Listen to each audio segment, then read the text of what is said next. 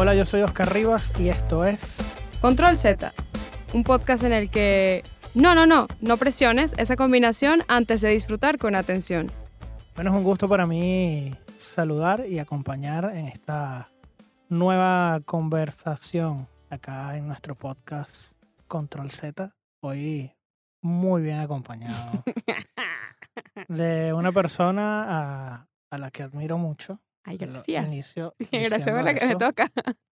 a la que admiro mucho, a la que conozco desde hace mucho tiempo, aunque quizás no habíamos tenido como demasiado... Sí, como esas oportunidades de trabajar tan seguido Sí, juntos tantas veces. y que se ha convertido como en la madrina, en el hada madrina de los hosts voluntarios de Impact Hub. Agenta Castillo, bienvenida.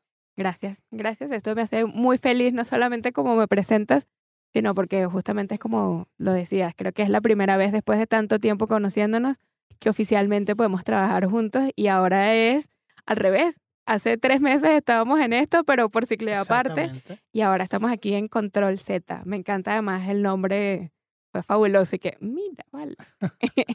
Los muchachos sí piensan. Durante la próxima media hora voy a estar presentando a, a la invitada de hoy, porque tengo muchísimas cosas que decir.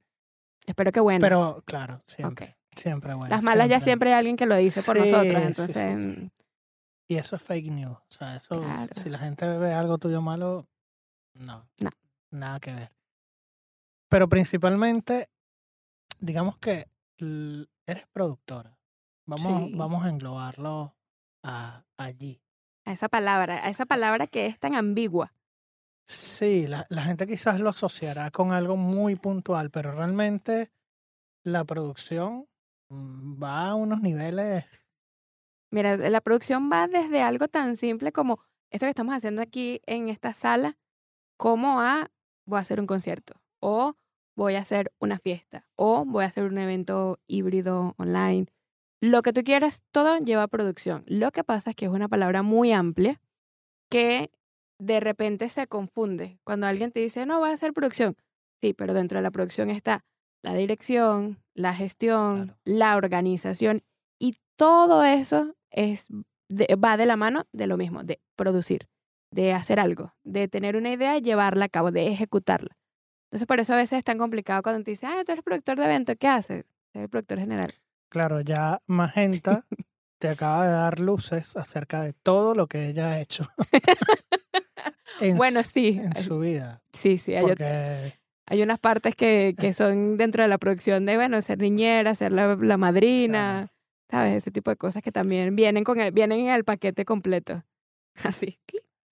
Magenta, ¿cuándo comienza eh, a surgir en ti esa inquietud por, por la producción? Mira, eso viene, digamos que eso es por culpa de tomates fritos.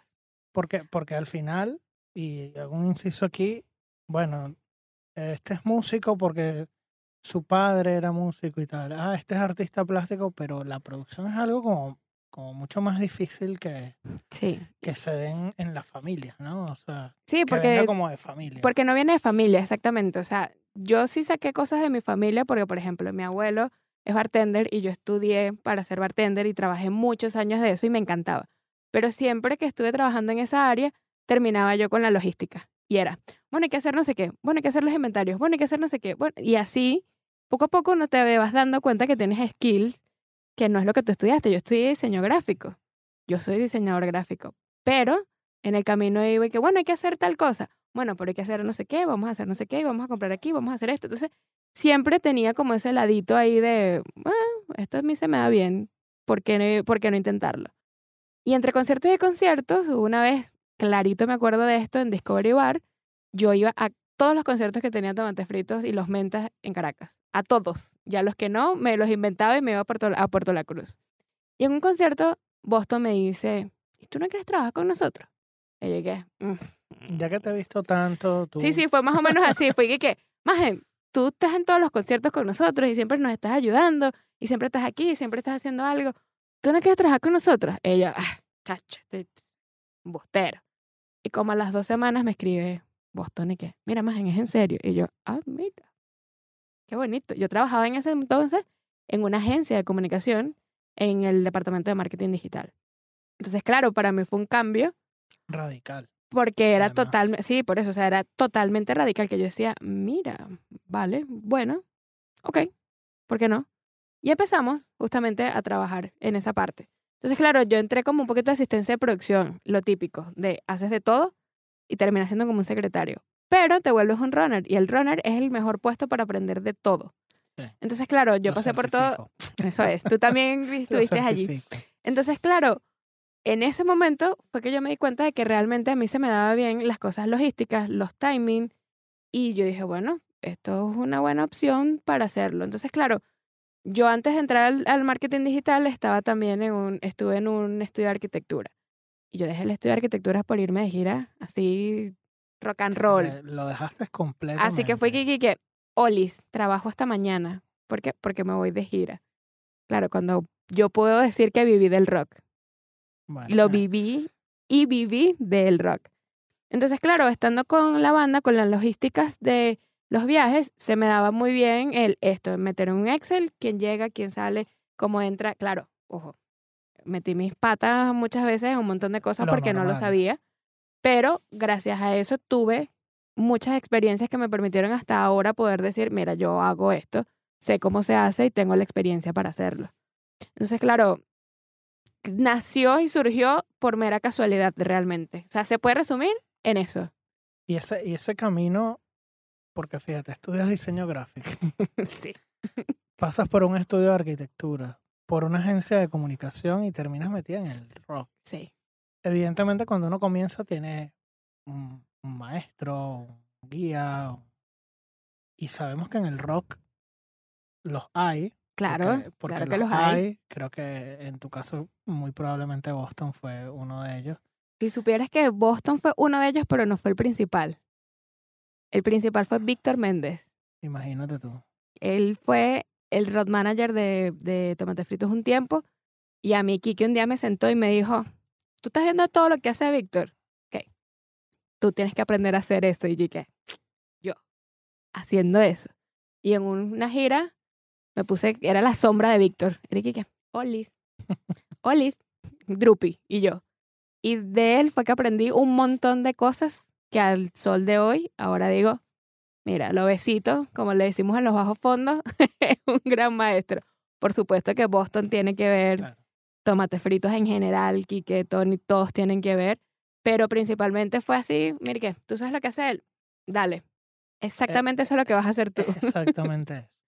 Emprender, evidentemente, en cualquier etapa de la vida mm, da temor, miedo a lo Uf. desconocido, pero en tu caso, además, fue como lanzarte a, a una piscina. O sea, ¿qué edad tenías en ese momento? Mira, yo cuando me lancé a eso tenía, la primera vez tenía 21 años. Digo la primera vez porque fue así ese momento en el que me dijeron y que toma, dale. Yo, claro, en e- esas son las típicas cosas de mamá de yo, mi responsabilidad era ayudar a mi casa y mantenerme yo. O sea, yo no tengo un muchacho chiquito para y Claro. para, para decir, bueno, no me puedo ir de gira porque no tengo, no, no, no. O sea, Claro. Así y que mamá, quiero hacer esto. Y mamá que, bueno, si usted está segura de que eso es, Hágalo. hágalo. Y yo, ah, dale. Y así tal cual. Entonces, claro, la primera vez da un miedo y da un pánico, pero eres joven y tú dices, bueno, qué carrizo, ¿sabes? Me puedo buscar un trabajo en cualquier momento. Pero claro, también era una época en la que yo giraba de lunes a lunes. Entonces, claro, vivir del rock, yo no pensaba en cinco años no estar haciendo eso. Entonces, claro, fue difícil y la segunda vez pasa fue porque justamente estábamos de gira, problemas políticos en Venezuela, como, como ya sabemos, entré a la agencia de comunicación y ahí fue cuando otra vez dije, mira, ya después de año y medio, se está medio normalizando todo, Vuelvo otra vez a mí. lo siento, tengo mi locha a bajo el colchón.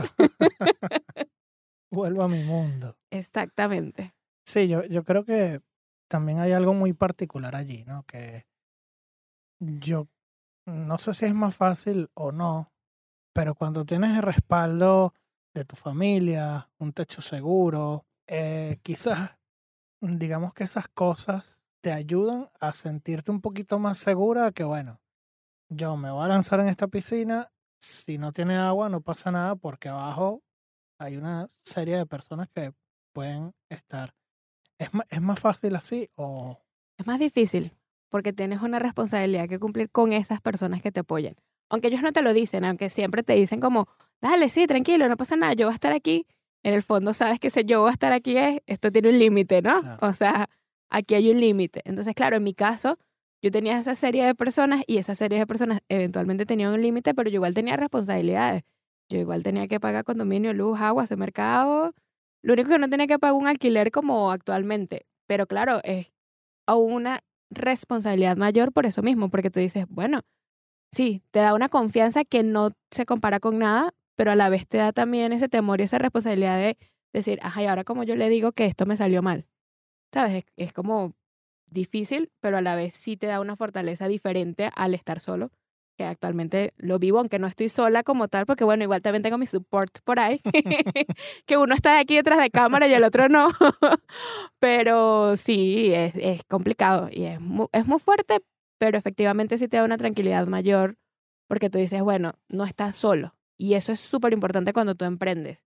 Y nadie te dice eso cuando tú emprendes, o sea, nadie te dice cómo hacerlo ni cómo se puede lograr, porque es que la verdad es que no hay una fórmula para eso, pero a no hay veces una fórmula exacta, pero digamos que hay un línea.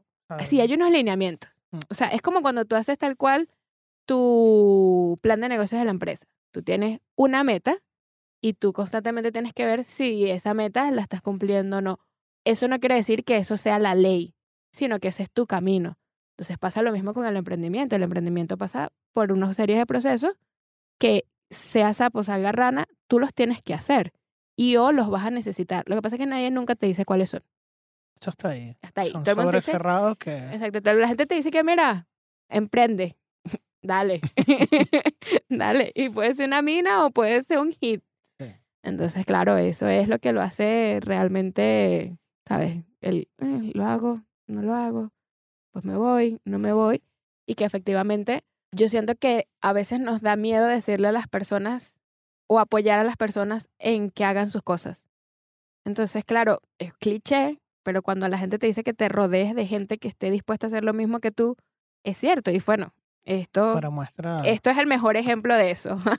esto, Cicleoparte, Montecrew, todas estas cosas que hemos estado haciendo juntos en los últimos meses, es el mejor ejemplo de eso. O sea, que a veces el valor no es económico, sino es tangible de otra manera. Y eso a veces es más importante, generar alianzas en un principio y por supuesto el dinero siempre tiene que Es, existir. es importante porque sabemos, sabemos lo que consigue, pero, pero que también es, es importante eh, eh, esa energía que, que genera el poder estar rodeado de gente que tiene el mismo interés que tú, básicamente. Eso es, es que es lo que como lo acabas de decir, es una energía que tú sabes que si hay cinco personas, siempre va a haber alguien que está jalando de ahí, diciendo, proponiendo.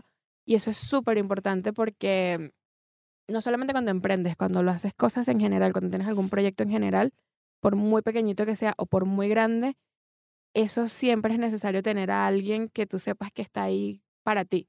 Emprender solo es muy difícil, justamente es por eso, porque tú lo haces todo. Y ahí es cuando entra todo ese proceso de, uff, no sé si quiero seguir, uff, no sé, no sé. Y que, bueno, así tengas un equipo también procrastinas, ¿no? Pero Claro. ya eso... Un poco menos, pero igual, igual lo haces. Claro, claro, eso es mentira que te dicen "Ay, que tenemos un equipo y somos perfectos. Y que, mira, no, ya te lo cuento yo que no. Mira, y tanto, tanto tiempo metida en el ámbito musical te lleva a eso que se llama ciclo y aparte. Bueno, sí, metida en el ámbito musical, no solamente con tomates fritos, sino como mm, muchas veces alguna otra banda me decía, mira, tienes un hueco este fin de semana que necesitamos que nos ayude. Mira, tienes un hueco de- con tomates que puedes dedicarte a esto. Y debido a lo mismo que te comentaba hace ratito, eh, temas políticos en Venezuela, dejamos de girar y dejamos de girar y se, acabaron los shows. Y yo tenía un montón de amigos músicos que decía, bueno, pero ¿y esta gente cuándo va a ¿Qué tocar? hacemos? No, pues sí, ¿y esta gente cuándo va a tocar? ¿Qué nos Esa guitarra tiene mucho polvo. ¿Y qué?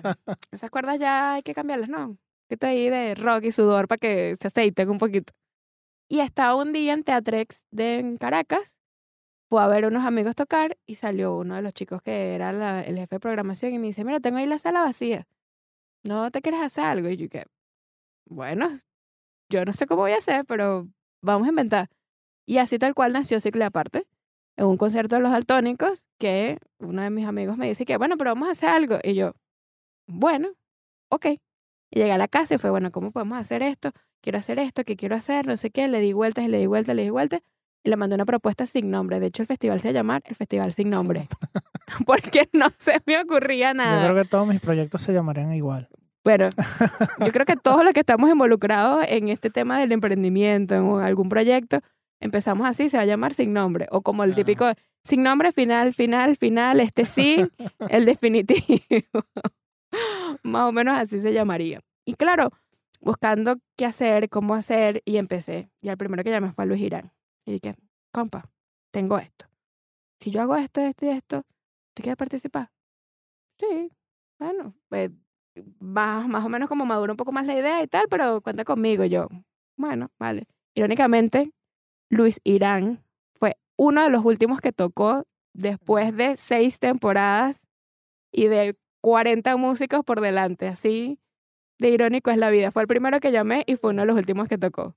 Por temas de agenda, yo lo quiero y lo adoro. Sé que eh, aquí no hay rencor, sino, pero me causa gracia decirlo porque fue el primero y terminó siendo uno de los últimos shows, pero nació un poco así. Nació de mm, estar en el lugar correcto, en esas cosas que tú dices, ah, ¿para qué voy? En ese momento en el que tú dices, voy a salir de la casa y lo voy a hacer, y de tener en ese momento socios que te decían, vamos a echarle pichón. Yo tenía, bueno, tengo todavía actualmente a Héctor Gil, que es mi socio en Making Monster, pero bueno, está en Colombia, él es el que lleva ahora la marca. Y fue así un día y que, mira, yo quiero hacer esto. Y le dije, bueno, dime qué hay que hacer y yo lo hago. Y yo, perfecto. Y en el camino fue que, mira, Chino, Tomás, yo tengo esto. Necesito ayuda en esto, necesito ayuda aquí, necesito aquí. ¿En qué se pueden meter? Se metieron. Luti, que era el director técnico, se venía todos los jueves desde Puerto La Cruz a hacer los shows conmigo. Maqueta 1 me financiaba el backline, las fotos, o sea, sí, Katy Hack, las fotos, carta roja, o sea, era una serie de, de cosas que yo de repente decía, pero ¿cómo llegamos todo esto hasta aquí? Y te das cuenta que es relaciones que vas construyendo, que tú de repente, Oscar, necesito unas fotos, coño, no tengo plata, pero... Y hablar claro. Eso ha sido como la clave importante de, de Cicle, aparte tengo este proyecto, lo quiero hacer, no tengo ni idea cómo hacerlo y no tengo plata. Mi viejo siempre me dice, mm, bueno, ya, ya no hemos conversado como mucho del tema, ¿no? Pero, pero siempre me decía, lo importante no es tener, es tener amigos que tengan. Y Exactamente. él, y él no lo enfocaba desde el punto de vista material y tal, sino que él, él siempre me, siempre me, me recomendó que es que te tienes que rodear de gente que tenga la posibilidad de ser como tu soporte, ¿no? En, Sí, de, ayudar, en- de, en de, de ayudarte, de sumar contigo. tú no paras de, tú no paras de emprender. Eso es bueno y es malo. Bueno, pero tien- tiene lo suyo. Como todo. Viajas a España acompañada, por supuesto, de tu Mutecrew Claro, es que inseparable. somos como el power trio, así, es- ese power trio que nunca vamos, o sea, así somos nosotros. ustedes. Y además pasas a ser en muy poco tiempo una figura muy importante dentro de Impact Hub relacionada con el tema de los eventos. ¿Cómo lograste enganchar tan rápido con lo tuyo? Porque siempre, siempre se habla de que cuando, cuando vas a emigrar, entonces, bueno, tienes que pasar un- una etapa en la que quizás haces trabajos que no hacías en tu país y tal, pero yo siento que, no sé si estoy equivocado, pero siento que de alguna manera tú enganchaste muy rápido con, con tu área. Bueno, yo enganché rápido en el área porque debo decir que también era súper fastidiosa, era muy intensa. También pasé por el host voluntario. O sea, yo fui un host voluntario en Impact Hub durante año y medio y hacía host voluntario en dos sedes, en Barcelona y en Piamonte, mientras estudiaba y trabajaba. Trabajaba en cosas que no tenían que ver con el área, que no voy a entrar en detalles. no tiene nada que ver con cosas líci- ilícitas, por si Pero- acaso, pero eran trabajos que no tenían nada que ver con, con, con el área. Y el primer año que estuve aquí, estuve solamente como voluntaria porque no podía trabajar, no tenía eh, papeles para trabajar. Y yo me apuntaba a cuánta cosa había en Empajado. Cuando éramos un lugar donde podíamos hacer eventos presenciales, yo me apuntaba a las clases de yoga gratis, me apuntaba a las sesiones de networking, al desayuno, al Creative Business, a Gira Mujeres, a todos los proyectos habidos y por haber, yo estaba ahí. Entonces, claro, eso te ayuda a construir una relación que tú dices, aquí hay algo. Y siempre estar dispuesto a hacer cosas. O sea, como le dicen aquí, a que no se te caigan los anillos por mover una caja, por tomar unas llaves. Entonces, claro, yo, por mi mismo tema de hacer producción, siempre estaba así, oye, hay que hacer esto. Vamos, yo lo hago. Hay que hacer esto. Sí, yo lo hago. Y yo entré como host voluntaria por casualidad. Gracias a Sonia Pérez, que yo entré al programa de Creative Business de, que se hizo en el 2018 yo entré, quedé seleccionada, bueno, eh, Ciclo Aparte y Montecrew quedaron seleccionados. Y en el camino un día sí, Sonia me dice, ¿tú no quieres ser host voluntaria? Y yo, ¿qué? Yo, bueno, sí. ser host voluntario en Impact Hub. Y me echa todo el cuento y me dice, mira, ven, te va a presentar al responsable de comunidad y es, lo que tienes que hacer es esto, esto, esto, esto, esto y esto. Y yo, pues sí, ¿qué, pues, ¿qué hacer? Dale, yo lo hago. O sea, yo no tengo problema por eso. Y así estuve casi un año y empecé a cubrirle las vacaciones a los que eran los host coordinator en ese momento. Y ya luego de eso entré fija en octubre del 2019 porque uno de los chicos se fue y desde ahí hasta febrero más o menos se abrió una vacante en eventos. Y fue así como que, que bueno, es mi momento. Porque claro, el host coordinator, al igual que el host voluntario, siempre está involucrado en eventos. Claro. Y estás directamente asociado a todo lo que pasa en el espacio. ¿Por qué? Porque hay que mover una silla, hay que mover un escritorio, porque tienes que montar la sala para el evento. Entonces, claro, yo siempre estaba ahí y siempre estaba como fastidiando a Andrea y que, hola, ¿necesitas ayuda? Hola, que yo lo hago. Hola, yo lo hago. Hola, no, no, yo lo hago, no pasa nada. Y claro, eso te ayuda a establecer relaciones con la gente de qué haces, qué te gustaría, qué, qué, qué, hacia dónde quieres ir y también debo decir que tenía mucho apoyo de parte de Paz, que era la que me decía, pero ¿qué quieres hacer tú en Impact Yo quiero hacer esto, yo quiero ir por aquí, a mí me gustaría hacer esto. Entonces, claro, cuando tienes justamente eso, un equipo de personas que están contigo, que te van guiando, siempre el camino, aunque sea difícil, siempre va a ser muchísimo más fácil porque hay alguien que te dice, mira, yo fui por ahí. Si tú te quieres meter, fino, pero y si te quieres ir por otro lado, yo te voy a acompañar igual, pero yo me iría por ahí. Entonces, claro, eso se resumió en que de repente era host voluntario y en, en, un año y medio ya era host coordinator y tres meses después estaba en eventos. Y desde febrero del año pasado hasta ahorita sigo estando en el departamento de eventos y el departamento se ha transformado de una manera increíble. Entonces, claro, para mí es, es esas cosas que yo a veces veo a mis amigos y digo, Puf, me encantaría poder ayudarlos más y creo que por eso es que también soy un poco de, mira, vamos a hacer esto, mira, vamos a hacer esto, mira, eh, vamos a hacer eso, porque yo hubiera querido tener eso más y porque también lo tuve. Y como sé que me sirvió porque tuve el apoyo de personas dentro del Impact, creo que es la mejor manera es tener a los amigos de uno en esa misma, mira, vamos a inventar, ¿quieres inventar algo? No sé cómo te va a ayudar, pero yo te ayudo. Entonces, claro, sé que no todo el mundo lo, lo ha podido lograr de la misma manera que yo, sé lo difícil porque además yo pasé mucho tiempo trabajando en cafeterías, de mesonera, fregando platos, o sea, cuidando niños, como todos los que hemos emigrado. Pero al fin y al cabo, pues me ha permitido igual el ser host voluntario, me permitió estar aquí, que mi empresa creciera, que mi empresa tuviera asesoría y que el día de hoy incluso, pues tanto el chino como Tomás sean también parte de Impact Hub directa o indirectamente. Entonces, claro, todo esto se puede resumir a lo que es tener conexiones, a tener un buen networking, que suena cliché, y yo estoy súper clara que suena cliché. Sí, pero, pero, es, pero es que la, gente te lo dice. Más real de decirlo. Eso es. Y no tener miedo a juntarte con la gente que tú crees que te va a servir. Y tener mucho instinto. Eso es súper importante. Mira, yo encantado, sabes que estaría hablando tres y cuatro y cinco horas. Lo sé, ya cuando grabamos en eh, creo que podemos Creo que podemos hacer un podcast juntos solo de, de hablar. Cualquier cosa random. el podcast random, ¿ves? ya tenemos nombre. Pero como estamos llegando al final de esta. Agradable conversación, Ya, está rápido. me gustaría saber, ¿tú utilizarías el control Z en tu vida? Mira, el control Z en mi vida. Yo la verdad es que creo que en una sola situación lo utilizaría y no creo que, que sea valedera, pero no. Porque todas las experiencias que, que he tenido o esas meteduras de pata es lo que me permite ahorita con 32 años poder decir y que, como diría nuestro expresidente Carlos Andrés Pérez, tú a mí no me vas a joder. con voz de gocha, pero ya no tengo voz de gocha. Pero tal cual. Entonces, a veces sí pienso que, que pudiera haber sido una herramienta importante en mi vida, el control Z, pero creo que prefiero dejarlo solo en los diseños de, nah, me echa para atrás aquí cuando puedo corregir alguna cosa o no, porque creo que eso siempre te trae algunas experiencias buenas o malas que tú dices, vale, Que al final son, son enseñanzas, eso es. básicamente. O sea, yo siempre lo digo.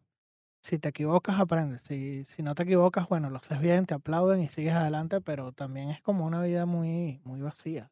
Sí, que también pasa que si yo, por ejemplo, utilizaría el, eh, utilizaría el control Z en algo muy específico de mi vida, yo diría, vale, pero a lo mejor yo estuviera ahorita en Venezuela, igual sin shows, sin hacer cosas o haciendo cualquier otra cosa, porque eso que sucedió, que fue lo que me hizo que llegar aquí, lo estuviera borrando porque sería una consecuencia de esa acción. Entonces, por eso a veces digo, mira, no, y si alguien dejó de hacer algo conmigo porque yo tomé alguna decisión, eh, bueno, la otra persona tampoco puso de su parte. O a lo mejor alguien piensa, ah, es que me traicionó. Y es como que, pero lo que tú piensas versus lo que yo pienso.